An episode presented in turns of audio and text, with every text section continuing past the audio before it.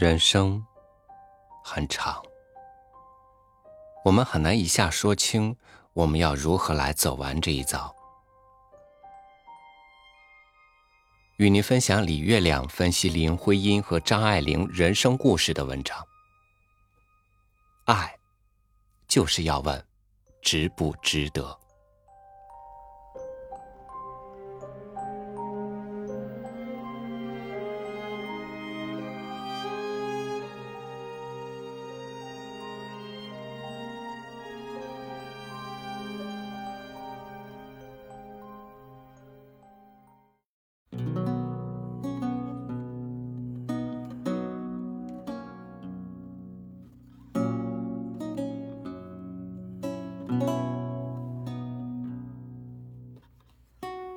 一九零四年，林徽因出生在浙江杭州。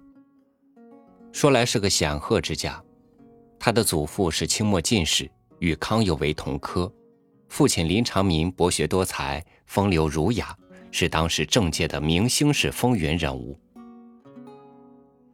只是林徽因的母亲不太给力，她是林长民的第二任太太，就是小脚女子，没受过教育，琴棋书画样样不通。偏又不善家务，性情乖张，于是丈夫公婆都不待见。她生过三个孩子，只有林徽因活了下来。后来林长民又娶了个上海女子，漂亮伶俐，性格乖巧，又接连生了四儿一女，独得林长民欢心。他们住在宽敞明亮的大宅前院儿。林徽因和母亲又居后院，冷冷清清的小房子。母亲郁郁寡欢，和前院关系紧张。每回林徽因去找弟弟妹妹玩，回来都免不了一顿数落责备。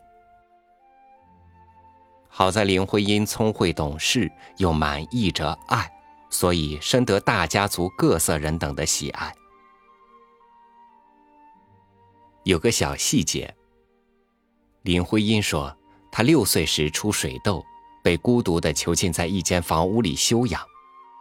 但因为家乡人叫水痘为水珠，她很喜欢那美丽的名字，忘却它是一种病，因而也觉到一种神秘的骄傲。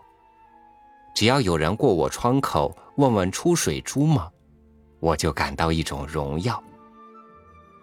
想法蠢萌。”也可见是个内心明亮的女孩。一九二零年，林长民被政府派往欧洲考察，特意带了十六岁的长女林徽因同行。他们去了很多国家，最后落脚伦敦。九月，林徽因考入伦敦圣玛利亚女子学院学习，全面开启了她的美丽新世界。也是那个九月，在上海。张爱玲出生了，同样是官宦之家，同样是家中长女，同样是父母不睦，父亲再娶，但是原生家庭对张爱玲的负面影响显然更加巨大。细读她的童年，也不是没有欢喜情深。母亲教她弹琴、画画、说英语，教她如何淑女范儿。张爱玲七岁已能写小说，她的信手涂鸦之作常叫父母亲乐得手舞足蹈。九岁时，她信笔画了一幅漫画，母亲说好，父亲也说好。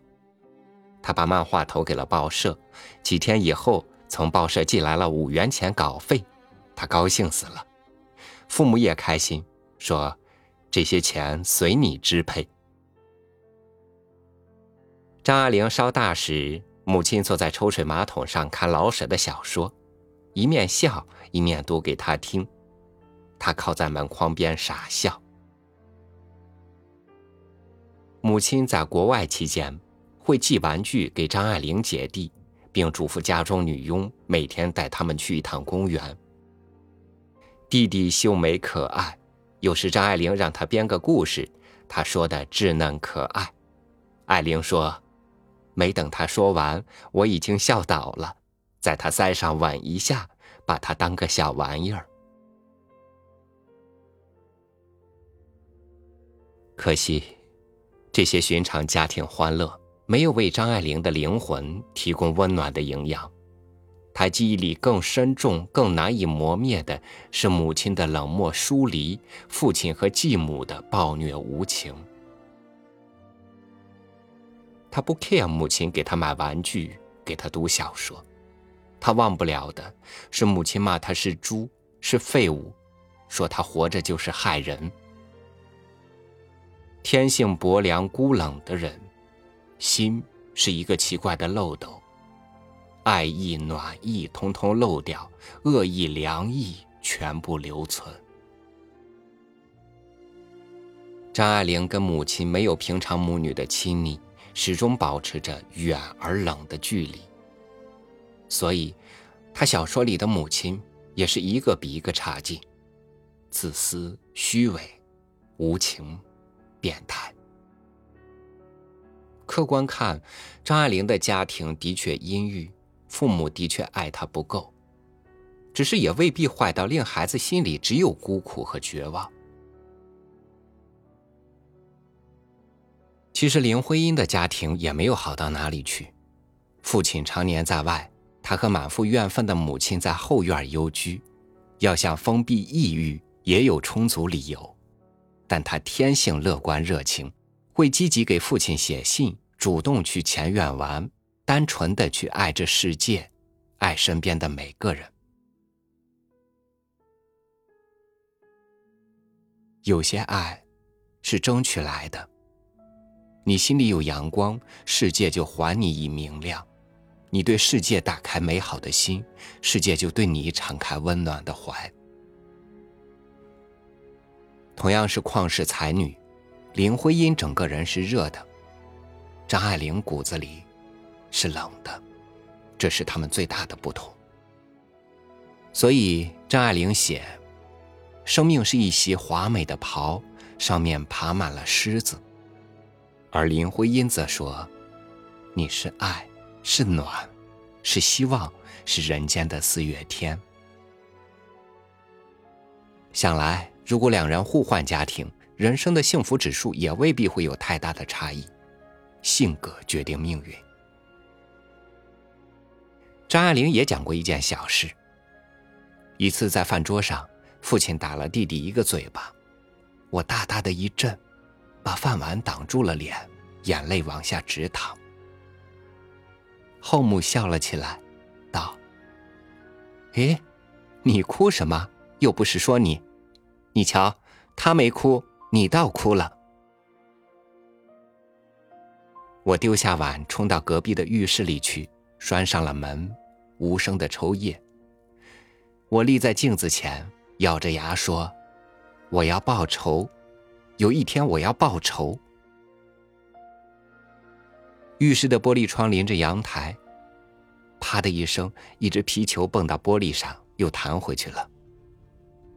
弟弟在阳台上踢球，他已经忘了那回事了。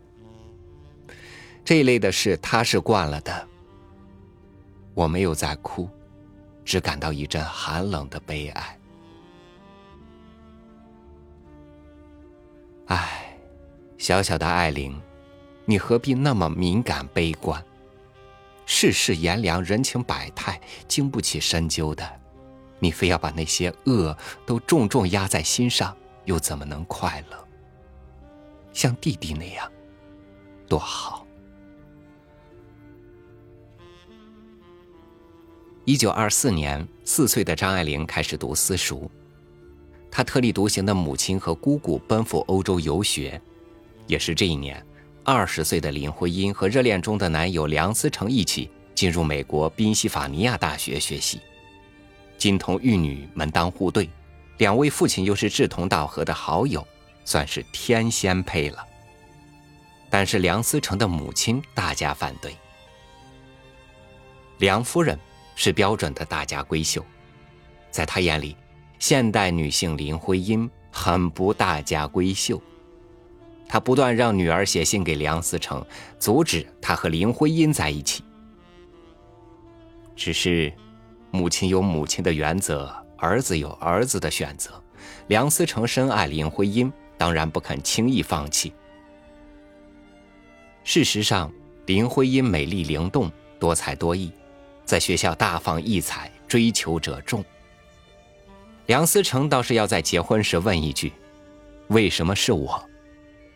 林徽因说：“要用一生来回答。”如今他们早已走完一生，我们循着蛛丝马迹回顾，大体可以摸索到答案了。为什么选择梁思成？除了家世显赫，除了博学多才，除了爱他至深。更是因为，他性情宽厚。两人一起学建筑，林徽因画了一半草图后撂挑子不干，他会默默帮他画完。后来林徽因在家里办沙龙，吸引众多仰慕者到访，梁思成丝毫不会反感，和大家一起聊得很开心。他积极乐观，两人一起在野外考察。林徽因有时会为路途艰辛而烦躁，而梁思成一路上永远是乐天幽默的。好友说，不管多疲惫多艰难，一到饭桌上，这个平时沉静的男子妙语连珠，一顿饭吃下来，总是让大家欢声笑语不断。他的女儿也讲，尽管贫病交加，父母并不悲观。父亲尤其乐观开朗，他从来不愁眉苦脸，仍然酷爱画图。画图时总爱哼哼唧唧的唱歌。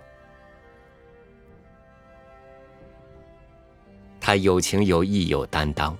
抗日期间，他和林徽因颠沛流离，生活艰苦。国外有人几次邀请他们去美国，梁思成拒绝。中国在受难。要与自己的祖国一起受苦。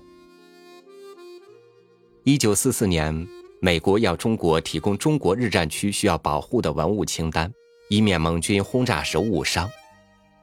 梁思成完成任务的同时，要求盟军也不要轰炸日本的京都与奈良。他说：“要是从我的感情出发，我是恨不得炸沉日本的，但建筑绝不是某一民族的。”而是全人类文明的结晶。梁思成是个灵魂高贵的人，有大男人的大格局。这样的男人，就算不会吟诗作赋，不懂风花雪月，也是老公的绝佳人选。他值得托付一生的爱。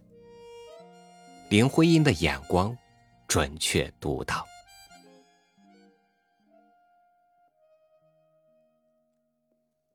一九四四年战乱中，林徽因与梁思成流亡到李庄，生活窘迫。林徽因在一次考察时得了风寒，肺病加剧，彻夜咳嗽。但她仍然坚持给一双儿女读诗，读各种名著。林良也坚持工作，写出了十一万字的《中国建筑史》。偶尔心情好，他们会去田埂上散步。尽管西装不再挺阔，但梁思成仍然保持绅士风度，挎着当地十分罕见的相机。林徽因穿素色旗袍，松挽头发，江风迎面一吹，站在秧田里的农民就直起腰杆看着流动的风景。也是这一年，三十八岁的胡兰成读到了张爱玲的小说《封锁》。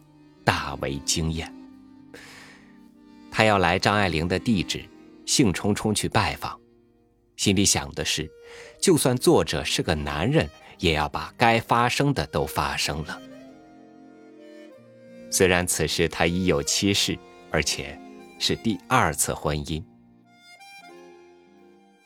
张爱玲拒见，胡兰成不死心，从门缝里塞进纸条。写明拜访的原因及自己住址电话。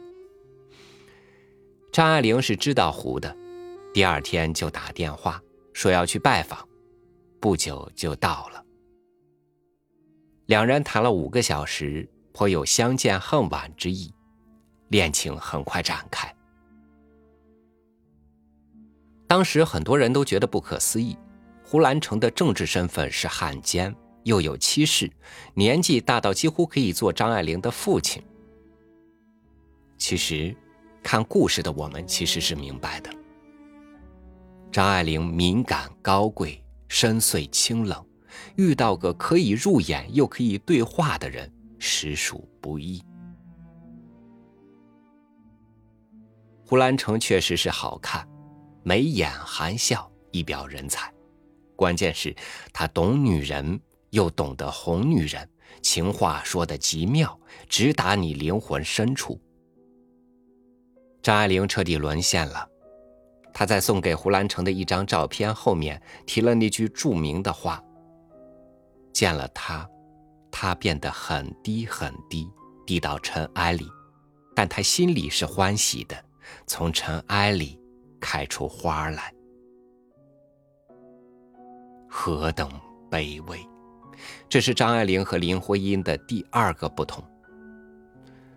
林徽因没有卑微过。”他的诗从来都是这样的：如果我的心是一朵莲花，正中擎着一支点亮的蜡，盈盈虽则是那一剪光，我也要它骄傲的捧出辉煌。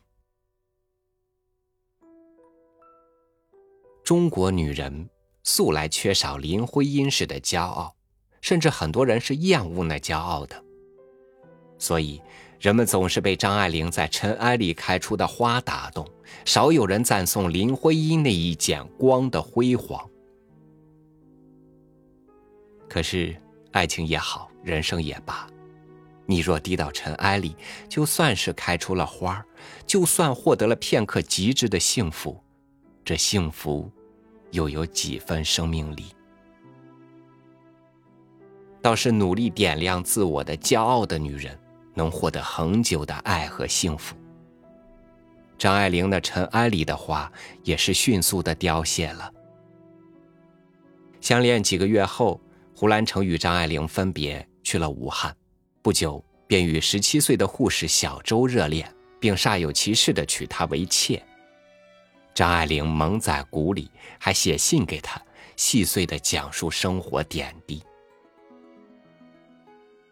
之后，胡兰成逃亡，住在同学家，又和同学父亲的姨太太范秀美相好，俩人一起去范秀美娘家避难，对外竟也以夫妻相称。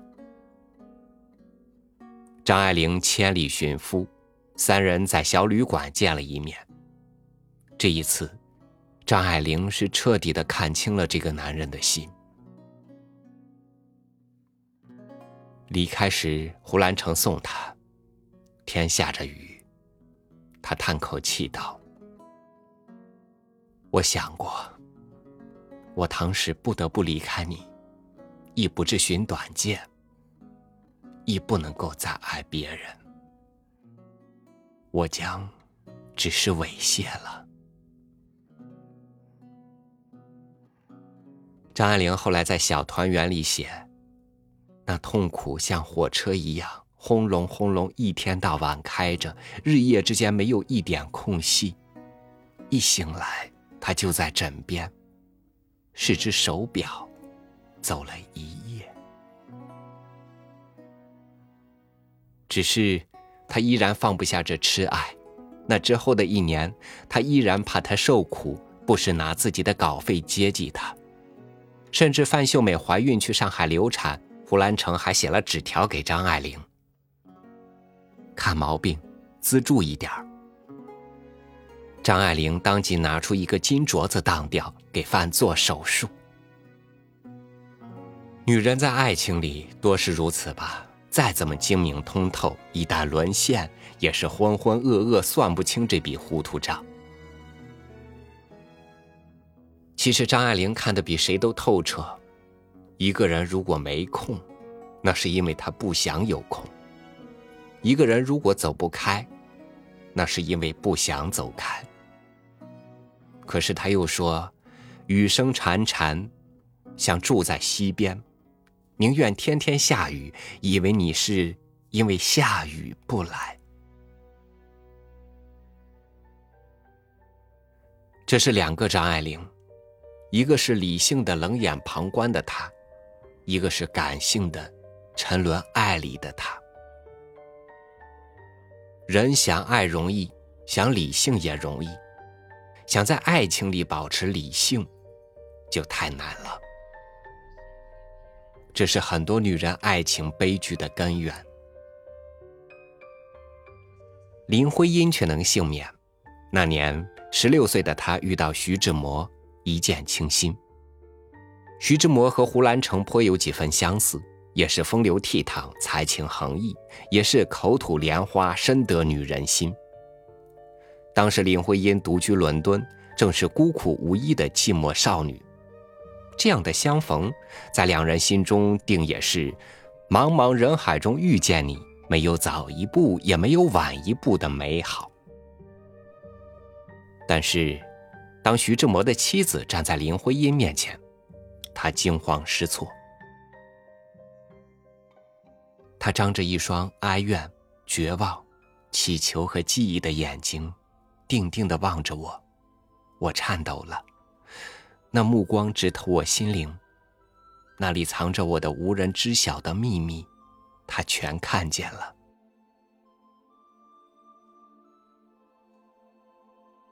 林徽因茶饭不思，哭了一个通宵，决定马上回国和徐志摩分开。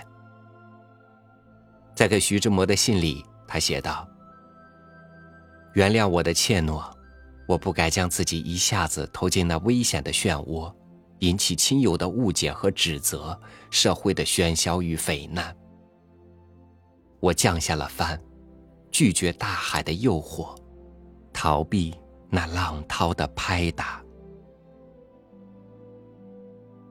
一个十六岁的女孩能在汹涌的爱情里预知不好，理智的降下帆，果断抽离，何其不易！这是林徽因和张爱玲的第三个不同。林徽因在重大的选择上始终是清醒理性的。知道自己想要什么，该要什么，并以长久为计。他能掌控感情，而不是被感情操纵。而张爱玲则盲目很多，她不管那么多，只要当下。所有感情，他要么进不去，要么出不来。其实以张爱玲的洞察力，她怎么会看不清胡兰成是个什么人？胡兰成的汉奸之名不是白来的。他先投靠汪伪政府，失意后直接投向日本人，为日本兵做战场报告，与日本大将促膝谈心。最为丧心病狂的是，在日皇宣布投降后，他居然劝阻日军投降，并妄想另开新局。完全没有家国概念，没有人格底线，哪里有糖就去哪里吃。这样的男人。你能指望他会对女人、对爱情忠贞专一吗？胡兰成自己说：“常时看见女人，无论是怎样平凡的，我都可以设想她是我的妻。结婚是他最喜欢玩的游戏。他一生有八个女人，其中六个他都曾与之结婚，办成夫妻，乐此不疲。”他跟张爱玲的好友苏青一夜情，有了小周后，他得意洋洋告诉张爱玲，范秀美怀孕后，他居然找张爱玲要钱打胎。想来真是为张爱玲不值，这种没有自尊心、羞耻心、没有道德感、是非观的货色，你爱他作甚？纵然乍看惊艳，乍处甚欢，也该在看清之后忍痛远离，为自己人生谋一条光明正路。可惜张爱玲百般聪明，洞明事实，只用在别人身上，未能惠及自己。他说：“你问我爱你值不值得？其实你应该知道，爱就是不问值得不值得。”很美的一句话，可是倾尽全力去爱一个无耻之徒，在不足一年的欢愉后，耗尽一生去洗掉他留下的苦和毒，这样的挥霍和透支，值得吗？真的值不值得？不知道张爱玲后来有没有问过自己？反正，亲爱的你，如果有天有同样境遇，请你一定好好问问自己。人做任何事，都要问一句值不值得。包括爱，爱就是要问值不值得。一九五五年，五十一岁的林徽因在北京病逝，一双儿女在旁，梁思成大哭不止，悲痛欲绝。此前，林徽因参加了中华人民共和国国徽和人民英雄纪念碑的设计、改造，并挽救了传统的景泰蓝工艺。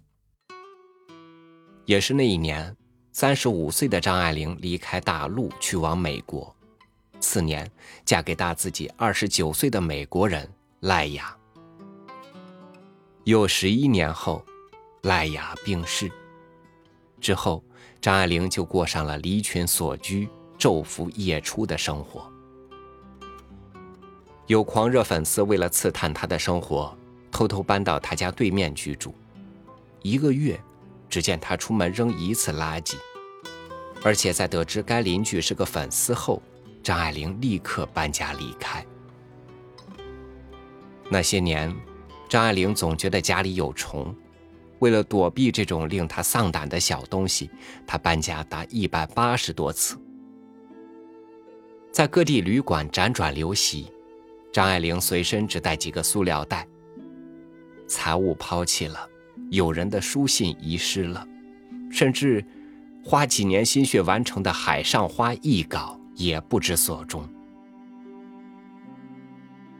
一九九五年，在林徽因逝世四十年，也是张爱玲到美国的四十年之后，张爱玲谢世于洛杉矶寓所，多日后才被发现。她躺在一张行军床上，屋里几乎没有家具。那时现世早已安稳，而岁月是否静好，只有张爱玲自己知道。中国人最怕晚景凄凉，无论后人如何美化，张爱玲的晚年总归是不太好。人生有梦，人生有命。梦和命之间，隔着不可知的际遇和造化。但是，通往幸福结局的路径依然有迹可循，比如积极热情，比如保持理性，比如绝不在爱里卑微。能掌控自己的人，才能掌控人生。很多女人的苦。都是因为想获得林徽因那样的俗世幸福，却走了张爱玲的路。其实，真正的岁月静好，不是老天赏的，不是父母给的，更不是男人在不靠谱的婚书上写下的。它需要你在烦乱泥泞的世事里，在大大小小的选择中，用最大的智慧去爱，去掌控。去达成。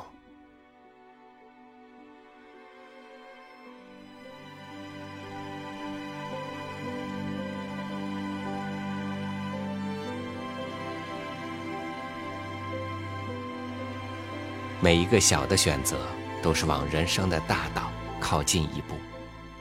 那些只有你自己懂得的取舍，最能为你赢得内心向往的幸福。